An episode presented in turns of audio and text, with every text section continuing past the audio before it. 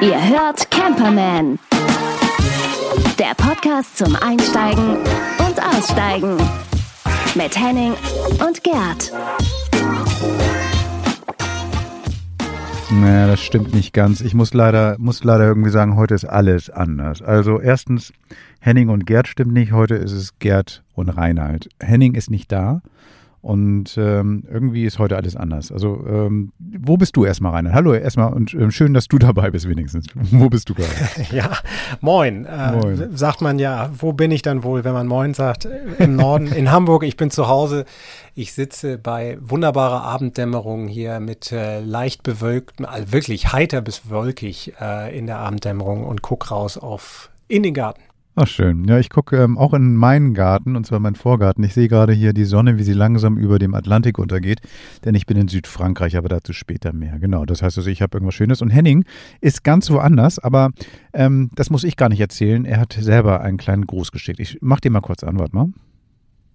Hallo Gerd, hallo Reinhard, Nadine, hallo liebe Hörer, hier ist Henning und ich bin diesmal nicht dabei denn ich grüße euch aus dem fernen Afrika. Ich bin für einige, die sich das hier regelmäßig anhören, äh, mal wieder in Simbabwe und genieße das sehr und habe eine unglaubliche Übernachtung in einem Zeltcamp an einem ausgetrockneten Flussbett gehabt und in einem Zelt geschlafen äh, und um mich herum waren Leoparden und unweit entfernt wurde auch ein Löwe gesehen das macht schon was mit einem. Das war wirklich toll. Ähm, und ich freue mich drauf, euch beim nächsten Mal ein bisschen mehr davon erzählen zu können. Bis dahin, wir hören uns. Euer Henning. Tschüss. Geht's dir auch so? Am liebsten würde ich jetzt gerade die Sendung einfach mal abbrechen. Einfach mal nur so und irgendwann sagen, was soll das? ja, mehr geht nicht, ne? Nee, mehr geht nicht. Ich stelle mir das gerade so vor, so wenn du irgendwie so im Zelt pennen, ist ja sowieso schon ganz geil, aber wenn du dann irgendwie ähm, nebenbei noch weißt, dass da so wilde Tiere rumlaufen. Das ist schon so ein besonders, glaube ich. Absolut. Äh, ähm, ja, er hat ja auch ein paar Fotos geschickt, so ja. das ist schon schon sehr beneidenswert. Also oder wirklich was Besonderes. So, ich glaube, das ist das, das, man sieht sofort, man muss gar nicht wissen, ähm, wo er ist. Wenn man ein Foto sieht, da weiß man genau, das ist so afrikanische Savanne. Was, warst du schon mal in irgendeinem afrikanischen Staat? Also warst du schon mal auf dem Kontinent? Noch gar nicht. Nee, also leider noch nicht, aber ist auch, ähm, zählt auch auf jeden Fall zu den Musts, die ich noch da auf meiner ja, Bucketlist habe. Ja, gerade mit deinem Wagen, ne? Also das heißt also, für dich würde sich das ja total anbieten. Du bist gerne irgendwie draußen, du hast ein Landy, ähm, das ist ja eigentlich die perfekte Voraussetzung. Einfach mal nicht stoppen irgendwie bei Italien, sondern einfach mal rüber oder beziehungsweise über, was weiß ich, wie du denn mit dem Auto rüberkommst, wahrscheinlich über Spanien, Cadiz dann oder so. Und einfach mal weiterfahren, mal gucken, wie weit es geht. Das, das wäre doch perfekt für dich eigentlich. Das war genau mein Gedanke, als ich die Fotos sah, aber dann wollte ich mich jetzt auch nicht so selber da schon wieder so wichtig tun. Also ich dachte, das ist genau das Richtige für mein Auto. ähm, also, aber genau das äh, war, ja, zwei dumme ein Gedanke.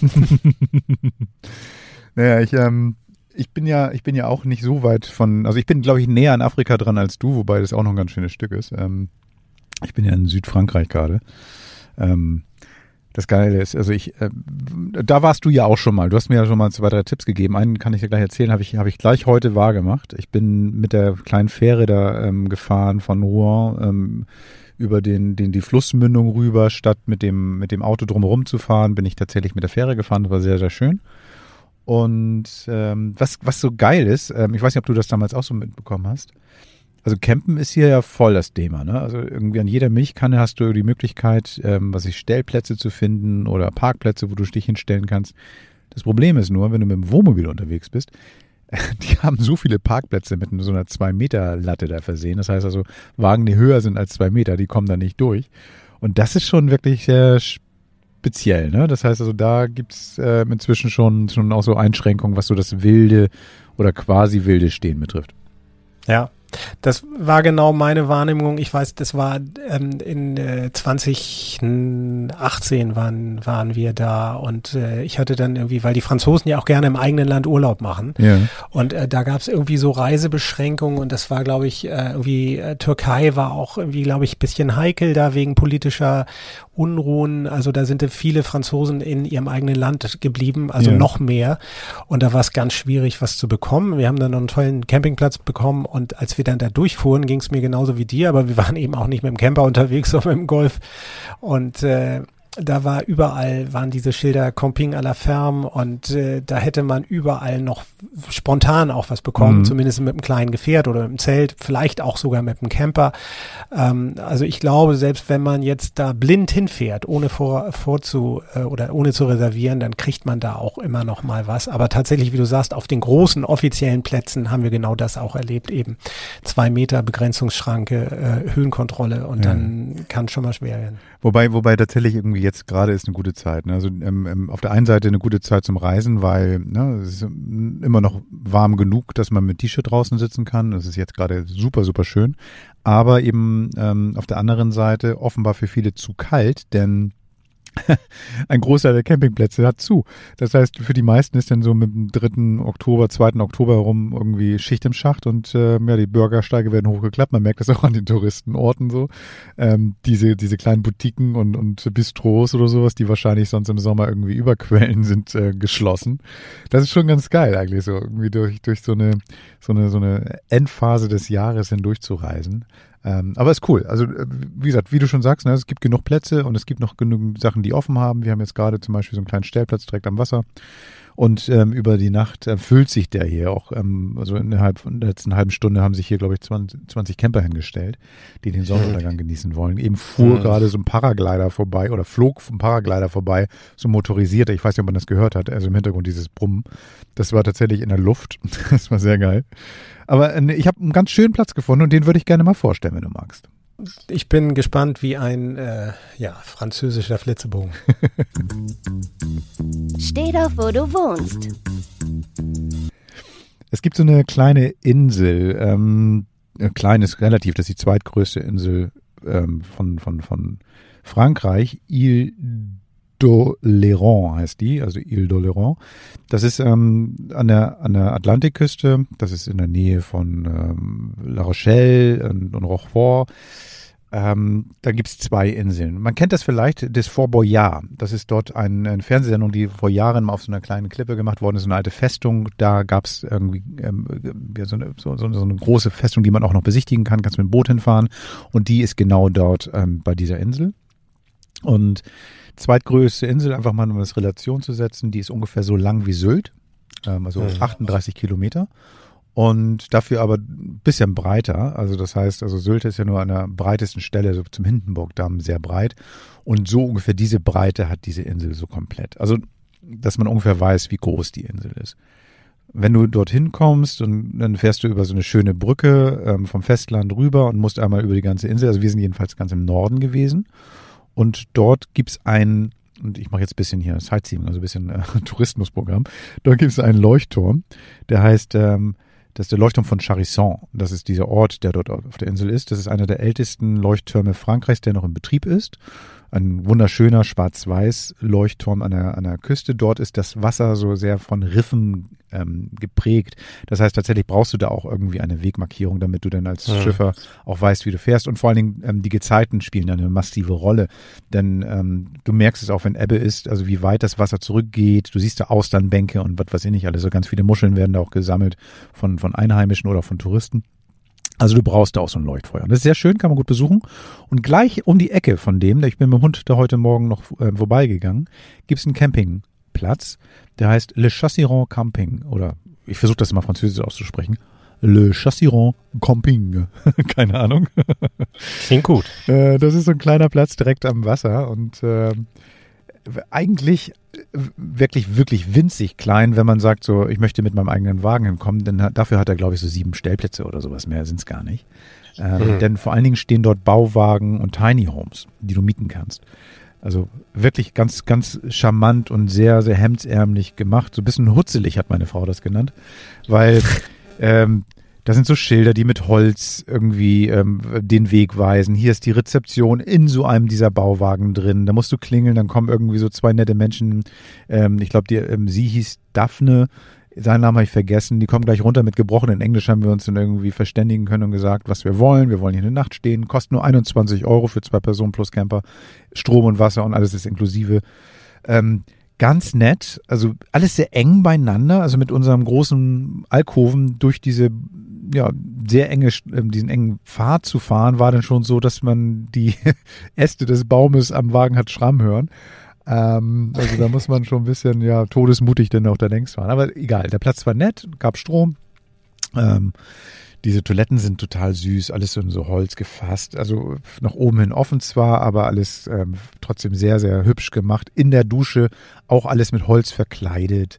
Ähm, die achten sehr auf Nachhaltigkeit, also mit auf, auf, auf Mülltrennung. Da gibt es einen kleinen Kompostbereich, wo du dann einfach deine, seine, deine ähm, nicht benutzten Lebensmittel einfach dann lassen kannst. Ähm, da laufen Hühner rum, das war für unseren Hund natürlich nicht ganz so geil, weil der dann irgendwie sofort so mit, mit diesem so, ich will jagen, irgendwie so unterwegs war, war ganz geil. ähm, und in der Hochsaison, da gibt's dann direkt am Strand, also das ist tatsächlich so ein kleiner Weg, den du gehst, noch so ein kleines Tiny Café, wo du dann äh, deine, deine Snacks essen kannst mit Blick aufs Wasser. Ähm, von dort aus hast du ähm, einen wunderbaren Blick auf die Welle und da ist eine Menge von Welle dort. Das heißt also, das ist ein, ähm, so, so, ein Spot, wo auch gerne ja, gesurft wird, ne? also Wellenreiten gemacht wird. Mhm. Und ähm, ansonsten, in der Umgebung ist nicht viel. Du fährst nur durch eine kleine Ortschaft. Also wenn man, du dich dahingestellt hast, dann willst du dich eigentlich auch nicht hin und her bewegen. Die machen auch irgendwann mal so eine Sperrstunde für die Schranke.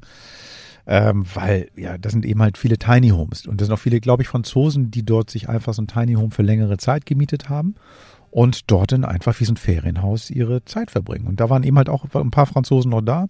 Wenig Touristen, also wenig, wenig ähm, ausländische Touristen, so wie wir denn welche sind und ähm, total entspannt. Ein ganz kleiner Kiosk, also die Rezeption hat dann irgendwie so ein Regal, was so wie so ein Billigregal, so Meter Breite, da sind ein paar Sachen drin. Kannst du einen Wein holen, kannst einen Adapter holen für deine Steckdose und das war's im Prinzip, ein paar, paar, paar Aufstriche und das war's im Prinzip.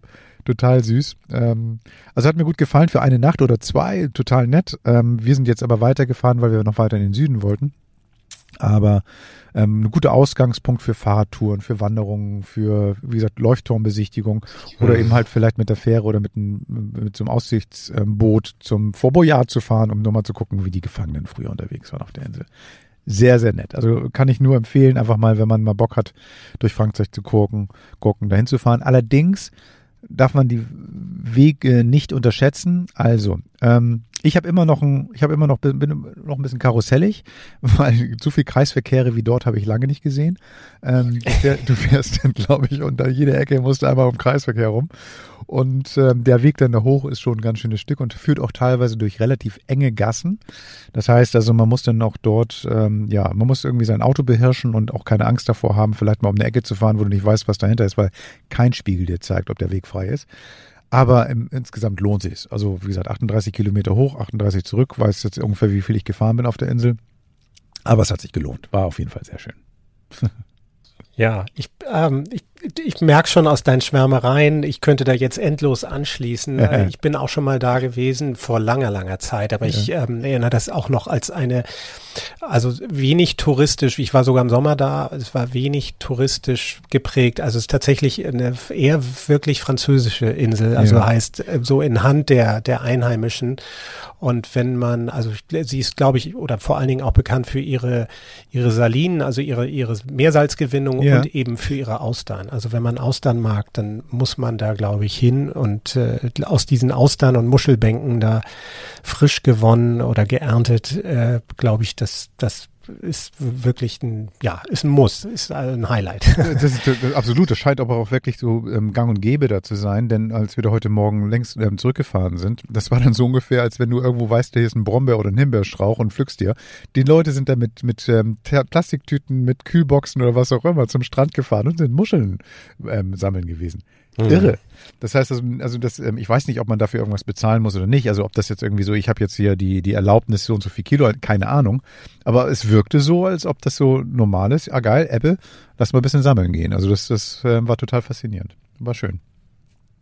Ja, also ähm, macht bei mir schon wieder jetzt Lust auf ähm, unbedingt mal wieder hin. Jetzt bist du natürlich auch in der Gegend, die ich auch ganz gut kenne, also ja. weiter südlich darunter, also an der Küste und äh, da wirst du ja sicherlich bei den nächsten, einer der nächsten ähm, Folgen mal ein bisschen auch erzählen können, wie es da so ist. Auch im Spätsommer, was ja, da ist es, glaube ich, ja äh, unglaublich mild noch. Ne? Also ich schätze mal, ihr habt da schon noch so ähm, spätsommerliche äh, Temperaturen mit, mit Shorts und T-Shirt draußen. Genau so. Wir saßen heute die ganze Zeit, als wir angekommen sind, auf dem, dem ähm, nächsten Platz einfach direkt mit, mit Blick aufs Wasser im T-Shirt. Hund ist total ähm, zufrieden und wir haben am Strand eben halt barfuß irgendwie Spaziergänge gemacht. Nee, nee, das ist ähm, genau wie du sagst. Wunderbar. Und jetzt gerade, nur so um das zu beschreiben, sehe ich, wie ähm, der Himmel sich so ein bisschen orange verfärbt. Ähm, das Wasser hat so diese typische, wunderbare blau-graue Farbe, kurz bevor die Sonne eintaucht. Ähm, also das ist jetzt gerade meine, meine Panoramatapete, die jetzt direkt vor mir ist. Also ähm, wunderbar und ich hoffe mal auf morgen. Die nächsten Tage soll es tatsächlich so um die 20 Grad täglich hier auf der Ecke sein. Also besser geht eigentlich gar nicht. Und wenn, sobald es hier kühler wird, fahren wir noch weiter in den Süden, um ungefähr bei diesem Level zu bleiben. Musik für die Augen. ähm, da sagst du was. Wir haben auch Musik für die Ohren dabei. Nadine hat nämlich ein ähm, bisschen was mitgebracht. Ähm, die hat nämlich vor einiger Zeit äh, Nathalie Imbruglia getroffen. Ähm, die meisten kennen sie wahrscheinlich durch ihren Hit Torn, den sie mal vor Jahren gespielt hat und der hoch und runter lief. Ähm, ja. Ich glaube, äh, jeder hatte, kennt den Song. Also es gibt, glaube ich, keinen, der den nicht kennt. Und ähm, genau, bloß dann war sie irgendwann weg. So, und ähm, Nadine weiß warum, sie hat mit ihr gesprochen, aber bevor Nadine zu Wort kommt, lassen wir Nathalie nochmal mit Thorn kurz irgendwie zu Wort kommen. Wir hören mal kurz rein, damit wir uns wieder vergegenwärtigen, wer ist denn das überhaupt? Hören wir mal rein. Zeit für Musik. Mit Camperwoman Nadine. Well, you couldn't be that man I adore. You don't seem to know, seem to care what your heart is for. Well, I don't know him anymore. There's nothing where he used to lie. My conversation has run dry.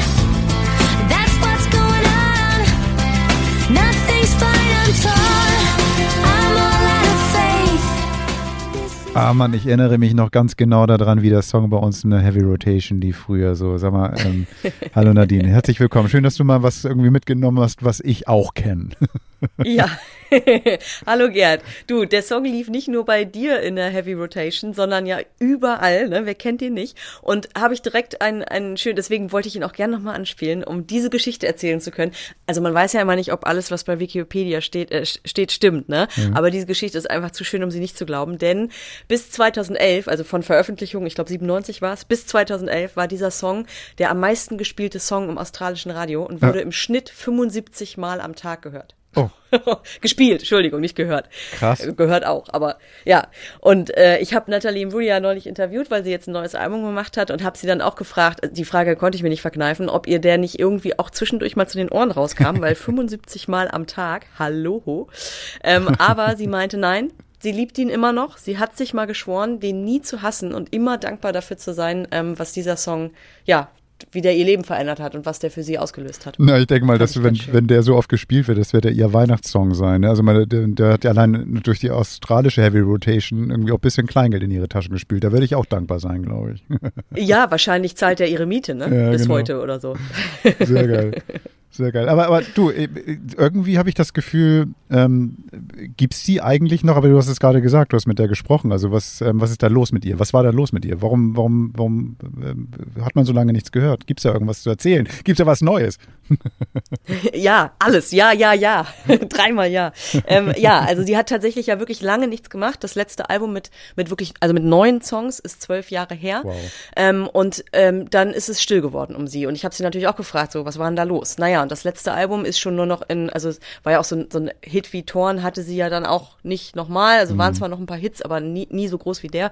Ähm, das letzte Album ist dann schon nur noch in Australien und Neuseeland ähm, äh, veröffentlicht worden. Sie kommt ja aus Australien, ne? genau. Und ähm, danach hat die Plattenfirma sie rausgeschmissen. Oh. So, wie das manchmal so ist. Ja, und sie meinte auch, so, das kratzt halt einfach am Selbstbewusstsein. Da kannst du machen, was du willst. Also ein Hit, ähm, so, eine, so, so, ein Hit schützt dich nicht, ne? Also das heißt also, du hast nee. einen Hit und danach irgendwie ein oder zwei Sachen, die jetzt nicht zum Hit werden dann, dann war es das oder wie? Also das ist ja echt krass. Ja, und vor allem schützt der Hit auch dein Selbstbewusstsein Mhm. nicht, glaube ich. Also so wie sie mir das erzählt hat, weil sie hat dann halt echt irgendwie eine Schreibblockade gehabt über Jahre, also über Jahre so. Ähm, und sie meinte, das ist total absurd, wenn sie jetzt heute mit dem Wissen von heute oder dem Stand heute drüber nachdenkt, ähm, weil sie meinte, ich war ja keine andere Person. Also meine Fähigkeiten sind ja die gleichen geblieben. Aber allein diese, diese Unsicherheit und zu denken, oh Gott, ja, die haben mich jetzt irgendwie rausgeschmissen, ich kann das nicht mehr. Also sie meinte, sie hat halt einfach an ihren, ihren Fähigkeiten als, als Musikerin gezweifelt und hat irgendwie, sie meinte, einmal hatte sie irgendwie eine, eine Schreibsession mit jemandem und, ähm, und hat kein einziges Wort rausgekriegt, weil sie irgendwie so nervös war und äh, ja, sie hatte richtig Angst auch einfach, meinte sie. Und sie hat dann irgendwann, hat sie gesagt, ist sie zu dem Schluss gekommen, nachdem die Plattenfirma sie auch rausgeschmissen hat, ähm, äh, vielleicht versucht das Universum mir hier gerade was zu sagen. vielleicht soll ich einfach, ja, sie meinte, sie ist da so ein bisschen abergläubisch auch, dass sie glaubt, so, ne, Dinge sollen manchmal so sein, wie sie sind. Ähm, und äh, ja, hat sich dann irgendwie gedacht, vielleicht soll ich gar keine Musik mehr machen und hat wirklich aufgehört. So war dann irgendwie Jurorin bei X Factor in Australien, der Castingshow, ist dann nach Los Angeles gegangen und hat Schauspiel studiert, was sie immer schon mal machen wollte. Die kommt ja eigentlich vom Schauspiel. Also die hat in der gleichen Serie damals gespielt, hieß sie Neighbors, wie ähm, auch ähm, Kylie Minogue, Kylie Minogue. natürlich und Genau. Jason Donovan. Nee, Genau. er? Die- Jason, hieß er so? Genau. Ja, genau. Ja, genau. Und ähm, genau, und deswegen hat sie Schauspiel studiert, das wollte sie auch immer schon mal machen und hat dann so einfach ja Sachen für, für sich gemacht, ist kreativ geblieben, aber hat eben keine Musik mehr gemacht. Und irgendwann in LA in einem Café saß ein Typ irgendwie am Nebentisch und so, "Äh, was, warte mal, Nathalie Imbruglia, hang, hang on, so. Ich google du musst doch mal. wieder singen, warum singst du nicht? So. und ähm, dann hat er sie wohl so lange belatschert. Sie hat dann am Anfang hat sie noch gesagt, du, ich sing nicht mehr, ne, lass mal stecken. Und der hat sie aber irgendwie, hat, der hat nicht mehr locker gelassen. Hat gesagt, ich kenne hier diese Musikmanager, die musst du treffen. Und irgendwann hat sie dann zugestimmt, die zu treffen. Ähm, und die haben sie dann irgendwie direkt zu einem Plattenfirmen-Meeting geschleppt und die haben ihr direkt einen Vertrag angeboten. Und dann meinte sie so, weißt du, am Anfang habe ich noch gesagt, okay, ja, wir gucken mal, ich unterschreibe den jetzt, aber eigentlich will ich gar kein Album machen. Und sie meinte dann aber auch so, ja, einem geschenkten Gaul schaust du auch nicht ins Maul. Und sie meinte, wenn jetzt irgendwie, wenn die Schauspielkarriere äh, losgegangen wäre, wenn sie in der super, in dem super Blockbuster gewesen wäre, meinte sie, dann würde ich jetzt wahrscheinlich nicht hier sitzen und mit dir reden, so. Ähm, aber das ist halt auch nicht passiert. Und wenn dir dann der Vertrag angeboten wird, hat sie sich halt gedacht, ach komm, naja, dann unterschreibe ich den mal. Ja, hat angefangen zu schreiben und so langsam kam irgendwie dann auch das Selbstbewusstsein wieder. Und das Ergebnis ist jetzt ihr neues Album. Das ist, äh, heißt Firebird und ist am letzten Freitag erschienen. Und äh, ich würde sagen, Ja, wir hören nochmal schnell rein, oder? genau, unbedingt. Äh, vor allen Dingen klingt das jetzt anders als vorher. Bin ich mal sehr gespannt. Maybe it's great when you've got something to lose.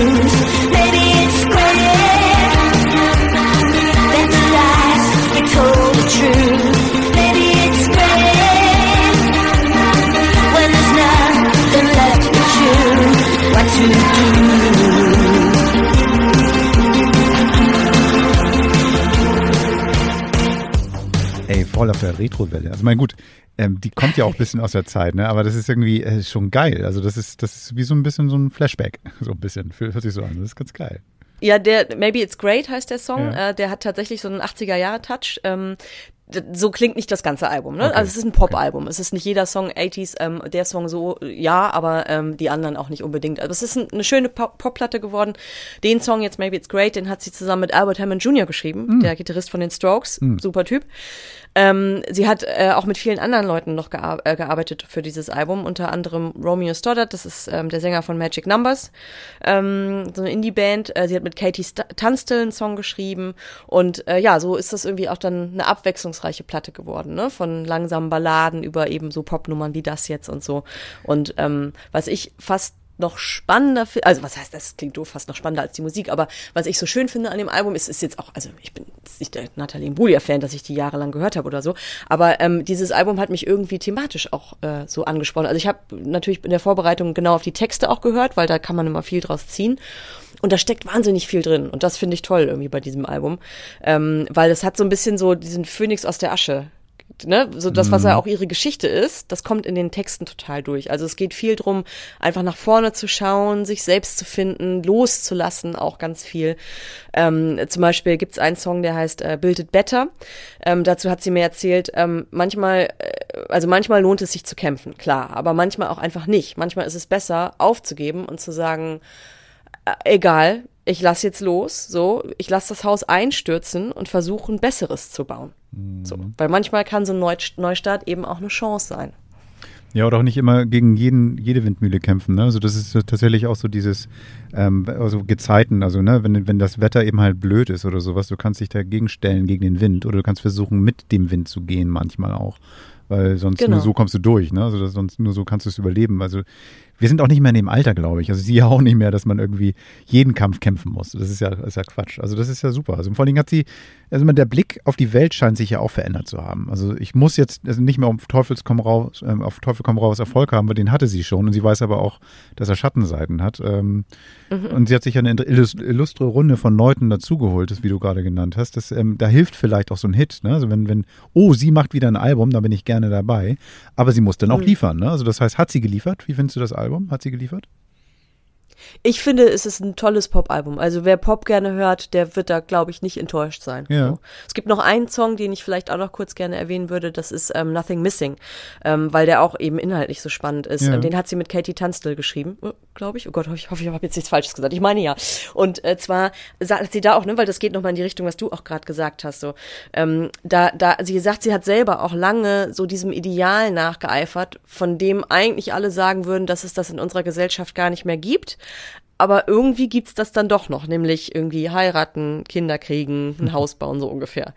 Ne? Und sie hat irgendwie lange auch danach gesucht. Sie war ja auch verheiratet mit Daniel Johns, dem Silverchair-Sänger, und die Ehe ist in die Brüche gegangen und dann irgendwie mit Mitte 30 irgendwie neu auf der Suche nach einem Mann, so ungefähr, ne? Und keine Kinder, sie hat sich auch immer welche gewünscht. Ähm, und sie meinte, manchmal ähm, hat das Leben aber eben auch was anderes für einen petto als mhm. dieses Ideal. So und sie sagte, das ist auch niemand würde dir sagen, oh, warum hast du denn, warum bist du denn nicht verheiratet oder so. Aber man hat's selber so im Hinterkopf mhm. auch, dieses Ideal, weil es eben doch noch von vielen auch so gelebt wird natürlich. Und ähm, genau, und sie meinte, manchmal hat das Leben aber einfach was anderes für einen äh, geplant und oder hält was anderes für einen bereit. Und sie musste all diese Enttäuschung auch im Leben irgendwie durchmachen, um, um am Ende zu erkennen, hey, mir fehlt eigentlich gar nichts. Ich bin eigentlich glücklich. Oder sagen wir mal so, es ist ja so, dass, dass wir, dass wir manchmal ähm, so verbissen sind mit den Wünschen, die wir vielleicht früher hatten und dann gar nicht merken, so dass der Weg vielleicht irgendwie uns anders hingeführt hat und das mal mit offenen Augen auch wieder zu betrachten und wenn es gut läuft, auch schöne Songs dazu zu schreiben. Also meine, besser geht's für uns als Hörer eigentlich gar nicht. ähm, vielen Dank, dass du, dass du mal wieder mich an eine alte Sängerin, die einen Teil meines Lebens den Soundtrack geliefert hat, ähm, ähm mitgebracht hast. Ich freue mich sehr auf das neue Album. Bin sehr gespannt, da mal reinzuhören. Ähm, und wer weiß, vielleicht landet das ja auch in der Heavy Rotation. Wir werden sehen. Na, ähm, vielen Dank. so wie Toren, genau. vielen Dank, Nadine. Hat mir sehr viel Spaß Gerne. Gemacht. Bis zum nächsten Mal. Bis dann, tschüss. Tschüss. Die Jungs wollen doch nur campen. Ach, Hast du es damals auch gehört? Ach ja, ich, ich äh, fühle mich gleich wieder um äh, gefühlt 30 Jahre jünger. Und dann bist du ja erst zehn, das geht ja nicht. Geht ja nicht. Ach du Charmeur. Dir ist der französische Lebenswandel ein bisschen zu Kopf gestiegen, ich merke das schon. Nee, das ist der Gin, den ich in der Hand habe. Ich habe einen Gin Tonic gerade. der macht mich weich. Bestens. ja, trägt auch immer zur Völkerverständigung bei. Gin Tonic geht Ich sag dir das. Ich sag dir das. Aber sag mal, ähm, wir hatten ja, wir hatten ja eben schon ähm, ganz kurz über meine ähm, zu hohen, ähm, mein zu hohes Chassis gesprochen. Das heißt also hier mit dem Wagen, den ich unterwegs bin, wir sind von, wir sind irgendwie auf an so einem Strandstück gewesen, wo man theoretisch laut irgendwelchen Apps auch hätte irgendwie übernachten können. Und dann sehe ich überall ähm, so ganz viele wunderbare Fahrzeuge, die da sind und irgendwie auch alte und irgendwie, ich habe dann gedacht, so geil, ich habe ja doch nicht den ältesten Wagen dabei, ich habe einen H-Kennzeichen und die trauen sich hier irgendwie noch in die Gegend rein, das ist ja geil und fahren weite Wege und so. Und dann fiel mir ein, Mensch, Reinhard hatte doch irgendwie auch sich immer mit älteren Wagen beschäftigt und ähm, darum, sag mal, was ist denn da jetzt gerade so dein, dein Favorit? Hast du irgendwie so, so einen Favorit mit diesen Oldtimern, mit diesen H-Kennzeichen da am Start oder gibt es da irgendwas? Das fällt echt schwer. Also äh, ich bin ja bekannterweise ein bisschen in der englischen äh, mhm. Szene übertrieben, also mit englischen Marken oder der englischen Marke sch schlechthin kann man auch nicht sagen, aber äh, mit Land Rover äh, sehr, sehr befreundet ähm, und den auch sich daran knüpfenden, ja später dann Range Rover, also ich habe auch noch einen alten Range Rover, den ich äh, hoffentlich dann auch mal, solange es noch ähm, fossile Brennstoffe gibt oder dann auch die synthetischen, die ja kommen sollen, solange das noch geht, hoffe ich, dass ich ihn dann auch noch auf die Straße kriege. Also ich bin so ein bisschen mal vom klassischen Oldtimer weg. Oldtimer ist bei mir alles bis 60er Jahre. Ähm, das oh. bin dann eher so auf die Youngtimer irgendwann gekommen und darunter würde ich die dann jetzt auch mal fassen. Aber ich bin ein bisschen inspiriert von der von der Erzählung ähm, mit den mit den ähm, Wohnwagen oder Wohnanhängern, über die wir letztes ja. Mal oder vorletztes Mal war es, glaube ich, gesprochen haben. Ähm, äh, so Na, vor allem du. Also du hast dich selber inspiriert. Hast dich selber inspiriert. Genau, da, das hab, da habe ich mal so ein bisschen ähm, weiter äh, so die, die Kreise gezogen und da habe ich gedacht, Mensch, ähm, diese, diese Thematik Camper und H-Kennzeichen. Das ist ja. eigentlich ja ein ganz schlaues, ein ganz schlaues Konstrukt, so auf den ersten Blick, aber auch auf den zweiten. Das weißt du natürlich alles aus eigener Erfahrung.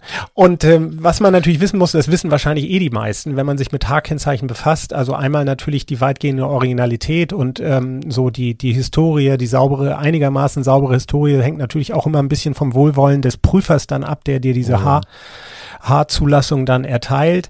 Ähm, man darf auch ein bisschen zeitgemäßes Zubehör ja dort äh, verwenden oder einbauen oder eingebaut schon haben. Äh, aber das größte Problem ist am Ende ja tatsächlich die Kilometerbegrenzung. Nicht? Also und man, ähm, also 10.000 ist in der Regel so die die das Limit. Und man, ja, das sind zwei Sachen. Hm? Entschuldige, da muss ich dich unterbrechen. Das sind zwei Sachen. Das eine ist, ähm, das H-Kennzeichen hat mit den 10.000 gar nicht so viel zu tun, sondern das hat mit der Versicherung zu tun, ja. wenn du einen Oldtimer versichern willst. Das heißt also, ich könnte ähm, 50.000 Kilometer im Jahr fahren und bekomme aber dann damit keine Versicherung. So. Ja. Das ist der Unterschied.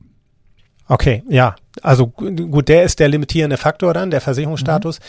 Mhm. Mhm. Ähm, und das andere ist, du brauchst ähm, ein Alltagsfahrzeug als Haupt sozusagen ähm, genau. Hauptveran äh, äh, wie sagt man ja, hauptversichertes Fahrzeug, so bisschen genau, genau, genau. verschwurbelt. Jetzt gerade, mir fällt gerade kein anderes Wort ein. Nee, aber das stimmt schon, stimmt schon. Also das ist, brauchst ein Hauptfahrzeug als, ähm, also als hauptversichertes, ein Alltagsfahrzeug sozusagen. Genau. Damit klar ja. ist, dass du dir nicht mit dem, dem Oldtimer dann irgendwie deine Brötchen holst. So. Ja. So, und da bin ich dann aber mal ein bisschen eingestiegen und habe mir mal angeguckt, was gibt es denn eigentlich so in diesem Bereich der ich nenne sie jetzt mal der späten 60er bis hin zu äh, 80er Jahre. Was gibt es da eigentlich für Fahrzeuge aus dem europäischen Raum, die da Aber in Frage kommen? Vielleicht auch noch. Entschuldigung, Reinhard, aber nennst du das noch Youngtimer? Weil das sind ja 60er äh, Jahre, ist ja schon, schon, ähm, das ist ja schon 50 Jahre oder mehr als 50 Jahre. Ja, das, also, ist, das ist, du hast natürlich völlig recht. Das sind inzwischen natürlich auch Oldtimer. Ähm, das ist so, für mich ist eigentlich alles Youngtimer so ab, ab 80er Jahre und, okay. und Modelle, die bis in die 80er Jahre reingebaut waren. Also äh, okay. streng genommen sind das natürlich Oldtimer. Alles ab 30 Jahre ist streng genommen oder ist ja ein Oldtimer. Also von daher sind diese Autos, die ich da jetzt mal mir vorgenommen habe, das sind auch jetzt Oldtimer, aber es sind die, wenn ich die so aus meiner Jugend heraus dann betrachte, waren es damals eben ja, Youngtimer. Verstehe. Das heißt, okay, verstehe, ich verstehe den Ansatz. Also bei, bei, meiner wäre dann für dich ja so, so Babyboomer. Ich habe ja Jahrgang 91. Das so. ist ja für dich nix. Das fällt ja gar nicht mehr in deinen Rahmen rein. Das ist für mich ein klassischer Youngtimer. So. Ja, klar. Und, äh, und eben bei meinem Land Rover ist es eben auch ähnlich. Also der, den ich jetzt war, ist im Baujahr 99. Ähm, und äh, ja. du weißt selber, ab wann es die gab und wie, wie lange ja. und so ne, wenn man so will, ist natürlich der Ur-Land Rover ähm, äh, klassischer Oldtimer so aber eben durch dieses mhm. durch diese mehr oder weniger unveränderte Bauweise dann bis in die letzten Jahre hinein natürlich dann eigentlich zeitlos mhm. ja so und ich habe mir da aus dieser aus dieser Wohnwagengeschichte mit den mit den DDR ähm, Produkten bin ich dann witzigerweise auf einen, auf einen Bus gekommen, der auch legendär ist, den werden ganz viele kennen, den Barkas B1000. Ähm, der sieht eigentlich äh, ja, so wie eigentlich alle diese, diese Busse auch in Frankreich und in, in Italien mehr oder weniger ähm, aussahen. Da komme ich auch gleich nochmal auf diese Modelle. Ähm, also klassisch irgendwie so ein bisschen Hüftschwung, äh, vorne zwei Scheinwerfer, einen relativ großen Grill und irgendwie eine Tür und dann ein langes Heck, relativ kurz überstehende Radstände, nach vorne sogar oder Radüberhänge, vorne sogar etwas länger als hinten. Und dieser Barkas B1000, der war in der der Urform mit einem kleinen Zweitakter ausgerüstet. Ähm, das wissen wir alle. das ist immer ein bisschen doof. Und den gab es dann später dann nochmal mit Viertaktmotor äh, dann äh, in Lizenz von äh, VW, nicht in Lizenz, also den hat VW dann zugeliefert. Ab äh, 1991 ist dann aber nicht mehr so lange gebaut worden. Also wenn man so ein Modell mal kriegen kann, dann und man auf sowas ähm, äh, Lust hat, dann wäre das sicherlich für äh, eine H-Kennzeichen ähm, äh, so ein Projekt vielleicht tatsächlich das richtige Auto, denn die gelten als sehr, sehr robust grundsätzlich und die haben eine, eine unfassbar hohe Zuladung. Die dürfen eine Tonne zuladen, obwohl die selber gar nicht so ein hohes ähm, Eigengewicht haben und sie sind offenbar auch sehr, sehr gut beladbar. Also tiefe Ladekante, ähm, man kann da, man kann da also dann äh, die auch nach Belieben dann aufrüsten, ausbauen und wenn man da wieder bei der Haarthematik ist, ähm, alles natürlich natürlich Sachen, die irgendwie zeitgemäß sind oder aber die mehr oder weniger ähm, dann auch mobil haltbar sind. Also sprich, schmeiß rein und hol für die nächste Prüfung wieder raus, so ungefähr. aber sag mal, diese, diese, ähm, also zwei Fragen dazu. Viertaktmotor, das heißt, also gibt's ja irgendwie, ähm, ich kenne das von, von der Vespa und ähm, wie, wie schnell ist so ein Ding? Also wie schnell ist so ein Fahrzeug? Und das zweite ist, ähm, also ist es so vergleichbar mit dieser Ape oder von, von aus Italien? Also dieser, das ist im Prinzip eigentlich so, so, ein, ähm, so ein günstiger Stadtlastkraftwagen ist oder, oder was ist das, die Funktion gewesen? Und gibt's die überhaupt noch? Also hast du mal bei Kleinanzeigen oder sowas geguckt? Kann man die überhaupt noch irgendwo werben? Was kosten die? Ich habe ich hab mal geguckt bei, bei Kleinanzeigen, man kriegt also diese, diese Zweitakter ähm, tatsächlich ähm, schon mal für, ein, für einen überschaubaren Kurs. Also das sind bei mir so 5000 Euro. Ähm, ab ja. da kann man schon mal schauen. Ähm, dieser, dieser B1001, der, der äh, mit dem Viertaktmotor dann von VW ausgeliefert wurde, der war, ähm, ich weiß nicht in welchen Stückzahlen, aber das wird da sicherlich schon schwieriger. Also da muss man tatsächlich mhm. schon, das muss man dann schon, muss man sich schon mal auf die Suche richtig machen, ein bisschen Geduld mitbringen und ähm, da eben einfach geduldig sein und, und äh, vielleicht sich, da gibt es sicherlich in diversen Foren auch ähm, Empfehlungen zu Schwachstellen. Äh, da muss ich jetzt gestehen, die habe ich jetzt nicht in der Tiefe mir angeschaut. Ich war dann mhm. eher so, dass ich sagte, Mensch, dass so dieser typische DDR-Kastenwagen, ähm, Barkas ist übrigens, äh, heißt übersetzt auch Blitz, äh, das punische Wort für Blitz, ähm, also was immer auch punisch, also wir haben schon alle schon mal von den punischen Kriegen gehört, aber wer die Punja jetzt waren, war, kann ich dir ehrlicherweise auch geschichtlich nicht so ähm, hier ausbreiten. Aber ähm, das, das Ding ist äh, also äh, wirklich, wirklich ganz klasse, ganz, ähm, ganz witzig. Ähm, also richtig, richtig viel Feuer hatte jetzt beispielsweise dieser Otto-Motor auch nicht. Das waren so 34 kW, also so 50 PS. Ich schätze mal, das ist so vergleichbar mit mit dem äh, mit Polo, mit dem großen Polo. Ah, okay. Aber eben trotzdem diese unfassbare Zuladung von einer Tonne, also wie das, das zusammenpasste. Aber das ist, ne, die die Ingenieure damals, die waren schon eben auch ganz, ganz pfiffig da. Ne? Finde ich geil, weil, weil, weil wenn du normalerweise auch heute so ein, so ein Fahrzeug kaufst und dann denkst du so, Mensch, geil, ich habe jetzt so so viel Kohle ausgegeben für, was weiß ich, ein drei, dreieinhalb Tonner denkst du so, ja geil, ähm, dann, dann kann ich genug Kasten Bier mitnehmen, kann irgendwie so eine ganze Familie mit reinpacken und überhaupt. Und auf einmal guckst du, dann stellst dich auf die Waage und stellst fest, ups, äh, nee, ich glaube, ein Familienmitglied muss zu Hause bleiben, weil da passt nicht mal rein. Zuladung ist leider schon überschritten. Das ist ähm, das ist ja irgendwie, heute hast du ja so 300 bis 400 Kilo maximal irgendwie noch, die du dazu packen kannst. Aber auch nur dann, wenn die Wassertanks leer sind. Also das ist schon, es ist äh, eine Tonne ist eine Menge, muss ich sagen. Genau. So, dann gibt es eben auch da ähm, so Aufbauten im Wohnmobilaufbau. Äh, man kann auch vielleicht, äh, das ist natürlich über die Jahre auch weniger geworden. Das war in den späten 80ern und 90ern ja auch hier in Westen, in Westdeutschland mit den VW-Bussen ja auch der Fall, dass die bei vielen Feuerwehren und so Krankentransportdiensten dann ausgemustert wurden, dass man dann wirklich einen top erhaltenen T2 oder so als Krankenwagen oder Feuerwehrausbau bekommen hatte. Sowas gab es dort natürlich auch. Also das war auch der klassische Krankenwagen in der DDR oder auch Polizeifahrzeug. Ähm, da hat man sicherlich mal äh, vielleicht mal Glück und kann heute vielleicht sowas da auch noch mal finden. So. Ne? Super. Ja, so und äh, vom äh, Barkers, also vom Blitz zu einem anderen Blitz, nämlich äh, dem äh, Bedford Blitz, äh, den wir bei uns auch als Opel hatten, äh, relativ selten auf den Straßen, aber viel in England. Wunderbar. Ich erinnere mich an den, also mein Bruder hatte den früher, das ist ja so geil. Ja, war so, toll. war so ein bisschen, also in England dann bei, bei Vauxhall, ja praktisch der mhm. Schwester, wenn man so will, der Schwesterfirma von Opel, ähm, als eben Vauxhall Bedford Blitz. Sieht ein bisschen aus wie ein kleiner äh, Chevy Van, wenn man so will. Ein bisschen ja. runder vielleicht noch. Eigentlich eine ganz formhübsche, formschöne ähm, Erscheinung, finde ich. Ähm, die sind, äh, die haben natürlich auch das ähnliche Problem wie viele dieser, dieser äh, ja, äh, älteren Semester, dass die natürlich auch dem Rostfraß in der Regel zum Opfer gefallen sind. Ähm, mhm. Da wird man, ähm, wenn man gute Exemplare haben will, muss man dann vielleicht auch schon mal ein bisschen tiefer in die Tasche greifen. Aber wenn man sowas mag und will, dann wird man sicherlich auch da fündig. Da gab es auch diverse Aufbauten von Hümer eben mit, mit Hubdächern, mit ähm, Ausbauten, mit äh, dem ganzen Camping-Sortiment. Also klasse Geschichten tolles Auto. Also ich bin ja auch von dieser ganzen, ähm, auch von, von diesen Rams und was auch immer, ne? Diese Fahrzeuge liebe ich und ähm, relativ kurz, schöne Fenster, ja. die da drin sind, diese, diese Rundung, von denen du gesprochen ja. hast. Also ich finde das total geil. Also genau. Das ist, das ist ein Traum. Allerdings eben halt kauft man sich dann so ein Bastelobjekt und das ist etwas, wo ich ein bisschen Sorge hätte. Also aber, aber geil, also wirklich geil. Ja.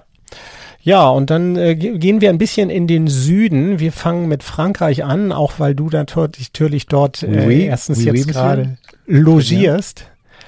Merci beaucoup. Oui, in, und weil die Franzosen da gleich in zweierlei Hinsicht mit interessanten Autos aufwarten können. Da ähm, bekannt, äh, das bekannteste Stück ähm, ist sicherlich äh, auch als Food Truck äh, sehr hm. beliebt. Wir kennen ihn alle. Ich finde, er nennt mich vorne immer an so ein Schwein, obwohl er so eckig ist. Aber diese beiden Augen und diese dicke Nase, die da so vorragt, dieser Wellblechbus Citroën HY in diversen. Ja, diesen Riffelblech, ne? Die an der Seite diese Riffeln hat, ne? Ja, also, einfach ja, das ist geil. unfassbar. Ist geil. Aber die Preise sind eben auch äh, teilweise für richtig gute Modelle äh, schon auch jenseits von Gut und Böse, möchte ich mal fast sagen. Also ich ja. empfehle, wenn man sowas mal will, sollte man tatsächlich mal nach Südfrankreich auch fahren. Erstens wegen der, wegen der Witterung, die dort weniger dann den Autos zusetzt. Technisch sind die eigentlich alle so simpel ähm, und unverwüstlich. Man kriegt eigentlich alles dafür. Ähm, man muss eigentlich, sollte vor allen Dingen auf eine gute Blechsubstanz dann achten. Und die gab es in allen Variationen. Ein, also kurz. War das jetzt ein Auftrag, Reinhard? Ja. Also soll ich jetzt gucken für dich?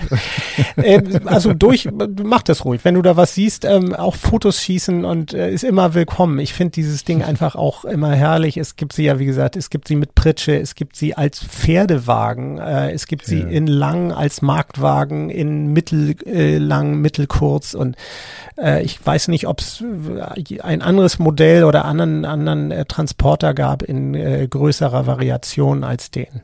Ich will mal ganz kurz reingrätschen. Und zwar, ähm, ich, bevor ich hier losgefahren bin, habe ich ja mein Auto noch mal ein bisschen so hübsch machen lassen. Das heißt, also ich war in der Lackiererei in, bei Hamburg Mhm. Und ähm, in seiner Werkhalle von dem Super Ma ähm, äh, Markus, der, der irgendwie das gemacht hat für uns, ähm, stand so ein Auto. Und ähm, das war ein alter Wagen, der wohl auch belegt bei der Tour de France als Begleitwagen unterwegs war. Mit einer wunderbaren Lackierung an der Seite, mit was weiß ich nicht alles. Und den hat er genauso wieder in den Zustand versetzt, wie es damals war. Das heißt also auch mit den Original-Werbebotschaften, die auf der Seite dann drauf äh, lackiert worden sind. Ich stand da wirklich mit offenem Mund an dem Wagen und hätte gesagt, so, wo ist der Schlüssel? Ich hau jetzt hier einfach ab. Ich fahre damit irgendwo hin, so keine Ahnung. Wunderschön. Ja. Also ich, ähm, das ist das ist so ein Liebhaberding, wo ich dann, wo ich dann, wo, wo mein Herz aufgeht. Also wo ich dann, wo ich wahrscheinlich auch Schiss hätte, den irgendwie einfach nur zu bewegen. Die würde ich wahrscheinlich in mein Wohnzimmer stellen, hätte ich denn eine Wohnung und die wäre groß genug, um den da reinzustellen.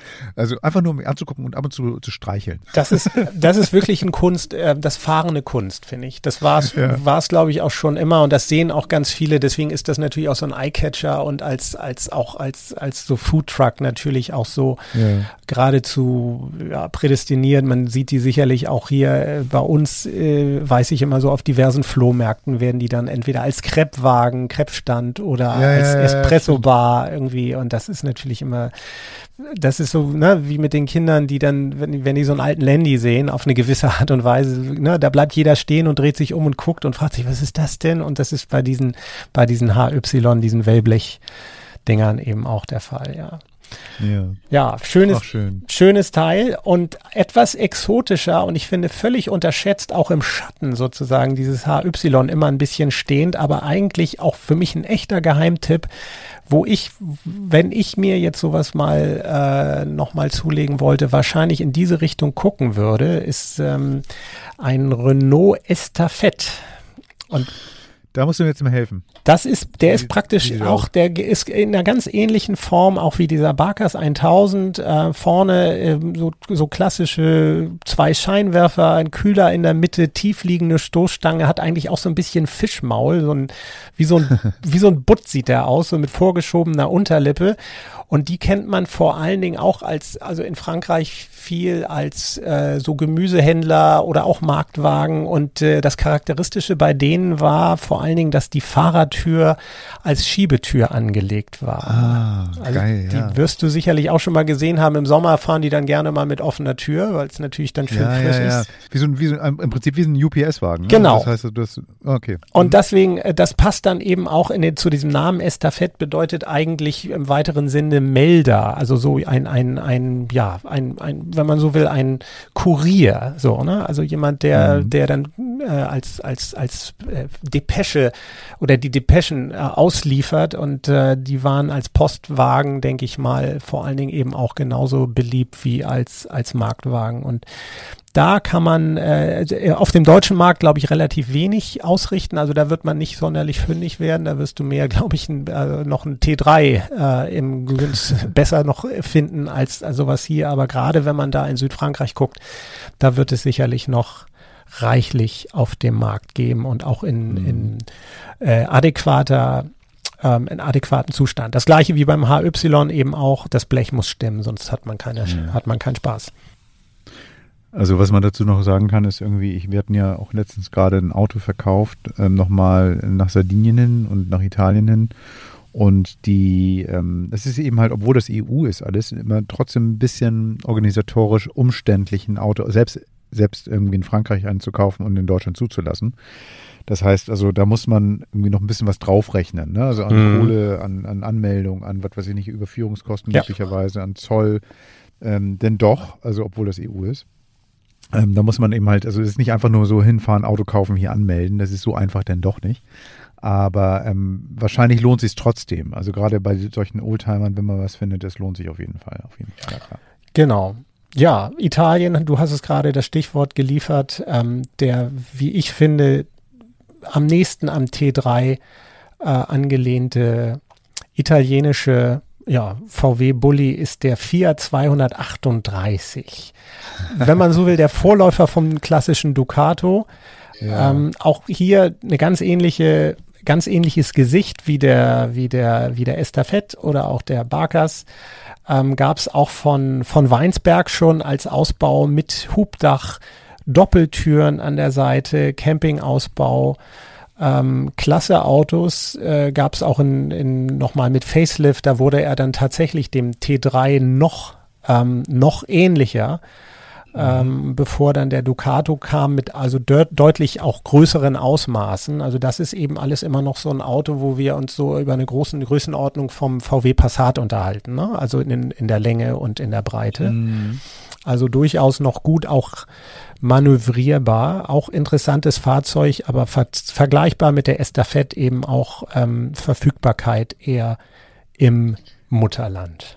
Aber sag mal, sag mal ähm, ich, ich, weiß nicht, ob ich jetzt den richtigen vor Augen habe, aber kann das sein, dass im Vergleich zur T, zum T3, der ja sehr kantig ist, sehr eckig ist, so ein bisschen knuffiger wird? Ja, ja, genau. Also so ein Alles ein bisschen abgerundeter, aber mhm, eben genau. eigentlich so die, die Proportionen sind so ganz ähnlich wie beim, T, ja, ja. beim T3, genau. aber eben vorne auch dadurch, dass er eben einen Frontmotor hat, eben vorne also auch einen klassischen Kühlergrill. Hat, also aber, ne? also aber Boxenwagen. Ne? Ich habe irgendwie ich habe den, glaube ich, nämlich auch gesehen und ich hatte das Gefühl, so dass der so ein bisschen total auch so, so liebenswürdig war, so ein bisschen wie so ein Teddybär. So. Genau. Also, total geil. Also finde ich super, genau. Also ein Auto, was auf eine gewisse Art und Weise dich anlächelt. So dezent. ja, sehr ja, schön. Ja. Ja, das war eigentlich so der Ausflug mal ins europäische Nachbarland. Ich versuche mal so oh. ganz klein bisschen immer den Brückenschlag hinzubekommen. Ähm, ja. Wir kommen noch mal nach Deutschland jetzt zurück. Äh, das, okay. was viele auch eigentlich jeder wird ihn kennen. Also jeder so in unserem, möchte ich mal sagen, von unserem, äh, in unserem Alter, äh, der klassische äh, Gaswasser-Scheiße-Wagen. Ähm, Jetzt, ich meine das auch nicht despektierlich, aber damals war es eben so. Ford Transit. Ja, natürlich. Und zwar auch in England natürlich genauso vertreten und eigentlich der interessanteste, weil er vorne eben mit einem klassischen Pkw, mit einer klassischen Pkw-Front relativ flacher Haube, also eben nicht dieser abfallenden Front wie eigentlich all die anderen mhm. äh, Busse oder äh, Vans, die wir jetzt angesprochen haben, sondern eben eher wirklich wie ein, wie ein hochgezogenes Auto, so wie man heute so ein Crossover oder sowas kennt. So. Und ähm, Ford Transit ja, meistens auch leider dem Rost zum Opfer gefallen und gute Modelle gibt es in allen Variationen. Ich habe hier also welche mit, mit Hubdach äh, oben äh, vom wirklich, also so seitlich aufklappbarem Hubdach mit äh, Panoramafenstern in allen Variationen da kann man auch jede Menge Geld lassen. Also das ist jetzt mehr mal eine Spielerei und weniger eine echte Kaufempfehlung. Ja, aber das ist ja, ist ja manchmal so, man wundert sich ja manchmal, wo die Liebe hinfällt, ne? Und ich kann mir gut vorstellen, dass es da auch so Fans gibt, genau von dieser Form, von der du gesprochen hast, so und ja, warum nicht? Du, warum nicht? Also absolut. Wenn also die anderen so schwer zu bekommen sind. Total. Ne? Also wenn, wenn, jetzt diese diese Liebhaber, diese wunderbaren Liebhaberstücke so schwer zu kriegen sind, dann kann man sich doch da auch mal wirklich ausleben. Also warum nicht? Ja, absolut. So, und dann, ähm, ja, komme ich zu einer etwas exotischen Marke, die mir aber insofern auch jetzt am Herzen liegt, weil sie eine Hamburger Marke ist. Äh, die mhm. Marke Tempo äh, von äh, Gustav Vidal und Sohn. Die haben also das Tempowerk in äh, Harburg 1928 äh, gegründet und waren vor allen Dingen als Transport oder Hersteller von Transportfahrzeugen, diesen klassischen Tempo-3-Rädern, die wahrscheinlich jeder irgendwie von uns noch kennt, die also schon ähm, vor dem Krieg, äh, also vor dem Zweiten Weltkrieg liefen. Und der Vorteil oder das Besondere war daran, dass man mit einer bestimmten Motorengröße, ich glaube es waren 200 Kubik und eben drei Rädern bräuchte man keinen Führerschein dafür. Die durfte man so fahren. Deswegen waren die auch so erfolgreich hier. Und die haben nach dem Krieg, waren die ganz pfiffig und haben dann also diesen, dieses Tempo-Dreirad noch weitergebaut, haben aber dann auch aufgesattelt und haben auf Kleintransporter sich ähm, spezialisiert und da genau mit zwei Modellen, einmal dem Tempo Matador und dem, äh, jetzt muss ich lügen, den Namen habe ich gerade jetzt nicht, nicht mehr so ähm, präsent, ist aber vielleicht auch jetzt nicht gar nicht so ähm, äh, Viking, so hieß er, der Viking. Der hatte auch so ein klassisches, tiefliegendes Fischmaul. Der wurde wirklich auch Fischmaul genannt. Und mit denen haben sie auch so rumprobiert. Die gab es in diversen ähm, Aufbauten, Pritschenwagen, Kastenwagen, als Bus, als Transporter äh, mit Plane, also in diversen Ausführungen und die waren damit an sich sehr, sehr erfolgreich. Und äh, irgendwie hat sich aber die Firma so ein bisschen vergaloppiert und ähm, ist dann nachher leider pleite gegangen und ist übernommen worden von der hannoverschen ähm, Maschinenbau AG, kurz Hanomag. Haben wir auch alle ah. schon mal ah. gehört. Und Hanomag hat dann ähm, äh, mit oder in Hamburg mit, mit diesen äh, Tempo ähm, Leuten zusammen oder mit dem Unternehmen zusammen und mit den, mit den ähm, Pressen und mit den, mit den Werkstatt äh, Hallen äh, den Hanomag Henschel gebaut, der wiederum später als Hanomag dann pleite ging, von Mercedes aufgekauft wurde. Und den kennen wir auch alle immer noch, das ist der sogenannte Harburger Transporter. Ähm, ganz, ganz prägnantes ähm, Auto, oder was heißt prägnant? Eigentlich gar nicht so prägnant, sondern eher so, so fast unscheinbar, aber für uns prägnant, wenn wir ihn heute nochmal sehen, wo wir genau wissen, ach, das war so ein typisches Auto unserer Jugend. Den gab es nämlich mit dem Hanomag-Schriftzug und vorne dann mit dem Mercedes-Stern drauf. Das war witzig. also der Vorläufer vom klassischen 319 Mercedes. Also, ach, witzig. Ja. Und aber, aber sowas kriegst du doch gar nicht mehr, oder? Also das, das, das ist so, glaube ich, aussichtslos, irgendwie da nochmal zu gucken und irgendwie ähm, aber nur, einfach nur, so, weil es so, so eine Zeitgeschichte auch ist, so diese, also du, was du gerade gemacht hast, du erzählst ja innerhalb von, von zwei, zwei Minuten irgendwie so zwei Unternehmen, die dann irgendwie pleite gegangen sind, irgendwie verschiedene Modelle und, und trotzdem ist es eben halt der Ursprung von was anderem. Also ist ja toll. Ja. Ähm, aber aber gibt's das, gibt's das noch? Also, also kann man die noch kriegen? Die, diese Hanomag, die gibt es, ähm, ich habe mal hier und da welche gesehen, auch, auch bei eBay Kleinanzeigen gibt's die tatsächlich mal. Ich, mein Bruder hatte sowas mal auch äh, als, als äh, mit Campingaufbau oder mit so einem selbstgebauten Campingausbau, tolle Karre. Ähm, hm. Die waren auch ziemlich, ziemlich robust. Also die konnten, Geil. die sahen, waren auch langstreckentauglich, vor allen Dingen auch nachher mit dem Mercedes-Motor. Äh, ich habe auch immer mal wieder welche gesehen mit einem richtigen kompletten äh, Wohnmobilausbau. Und ähm, da ist man, wenn, man sowas mal kriegen kann ähm, und man auf sowas Lust hat, dann ähm, ja, sollte man zuschlagen, wenn der Preis stimmt. Also da ist also, es allerdings eben auch aufgrund dieser Exotik sicherlich so, dass gute Modelle auch ihren Preis haben. Ja, klar. Also ich meine, guck mal, ich, ähm, ich weiß ja schon, wie ich manchmal irgendwie angeschnackt worden bin mit meiner alten Karre, die jetzt nur nicht, Baujahr 91 ist auch nichts Besonderes, gab es ein paar von, aber trotzdem in gutem Zustand und auf dem Festival oder sowas, ey, Superwagen habe ich auch mal, oh, super, wenn, nie, nie weggeben und was auch immer. Jetzt stelle ich mir vor, du hast irgendwie durch einen, also einen von den Wagen, die du jetzt gerade vorgestellt hast, ähm, bist damit unterwegs. Ich glaube, du bist irgendwie der Mittelpunkt von jeder Oldtimer-Veranstaltung, also wenn es um Camping geht. Also das ist ja, sind schöne Sachen dabei, muss ich wirklich sagen. Hast du irgendwie, ähm, ja, also ich habe jetzt richtig Bock, ich habe richtig Bock, ein paar nochmal anzugucken.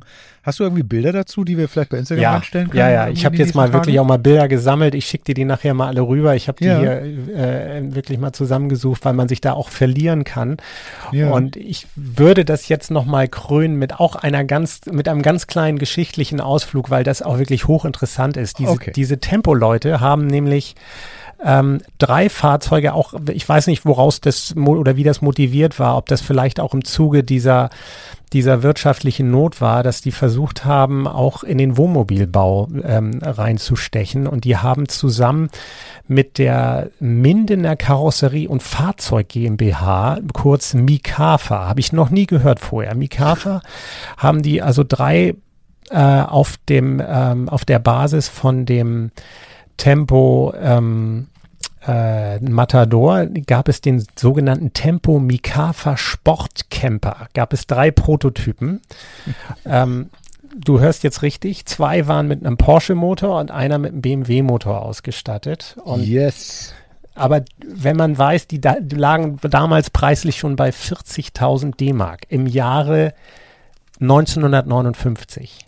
Also dann, dann weiß man, was die heute wert wären, wenn es, wenn man sowas kaufen könnte. Es ist tatsächlich wohl der eine mal ähm, angeboten worden. Äh, der hat, äh, ich glaube, über weit über 100.000 Euro bei einer Auktion gebracht und das Ding ist wirklich, der sieht für die damalige Zeit absolut futuristisch aus. Also sehr sehr amerikanisch, ähm, aber auch da wieder diesen Hüftschwung, den alle haben. Ähm, hinten so ein, so ein leicht pummeliges Heck, vorne relativ relativ flach und ab, also die Front an sich mit, mit äh, kurzer, kurzer ähm, äh, ja, Schnauze und, und, äh, und Frontscheibe, die ist dann auch noch etwas ähm, in der Mitte geteilt und dann so ein bisschen geflügelt und oben das Dach leicht überstehen. Ein, ein unfassbar starkes Teil.